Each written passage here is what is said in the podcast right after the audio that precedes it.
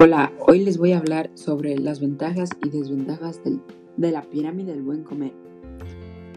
Ventajas. La vida saludable se hace una costumbre, lo cual provoca que el ambiente se torne más fácil de llevar. A largo plazo, el cuerpo se hace resistible a diversos virus o enfermedades, lo que disminuye el consumo de medicamentos químicos que posteriormente, posteriormente pueden dañar el organismo. Desventajas. Las posibilidades de recaer en los excesos de, dulce o grasa son altas. Se pueden sentir de, se puede sentir débil, debilidad o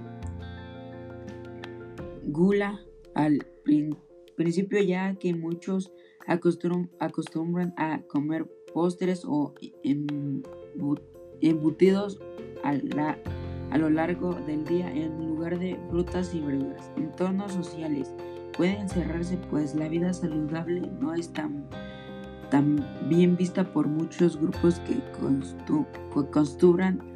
costumbran al consumo de bebidas alcohólicas y comida rápida.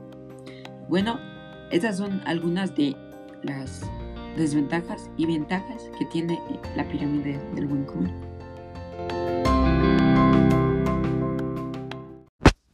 Hola, les voy a hablar sobre la condición física.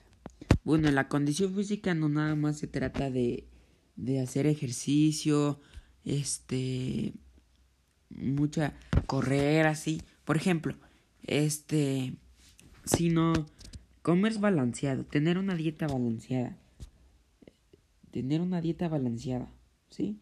Este no no por no porque hagas mucho ejercicio no significa que vas a enflacar, ¿sí? También debes de comer saludable, porque si no comes saludable, este te vas a hacer te vas a hacer mm, se te van a se te va a caer todo, se te va a caer todo, porque si si no haces todo el ejercicio el ejercicio y tu dieta balanceada, como es la carne, carnes blancas, este, es un ejemplo de dieta saludable, lechuga, pepino, este, ¿qué más? Eh, carne, carne, carnes blancas, más que nada, este, cosas así, ¿no? Este, aceitunas también, este, este, si no comes eso, este, obviamente te vas a hacer, este, te vas a hacer guango, te vas a hacer flácido, como todos nos, todos conocen, ¿verdad? Este, te vas a hacer flácido todo. Este, se te va a caer todo. Sí, porque haces ejercicio y pero comes mucha chatarra. Y tu cuerpo pues no quema más y produce quema menos y produce más. Comes más y, no quemas nada.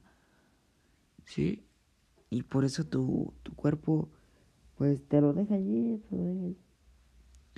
Y bueno, un ejemplo. No es lo mismo.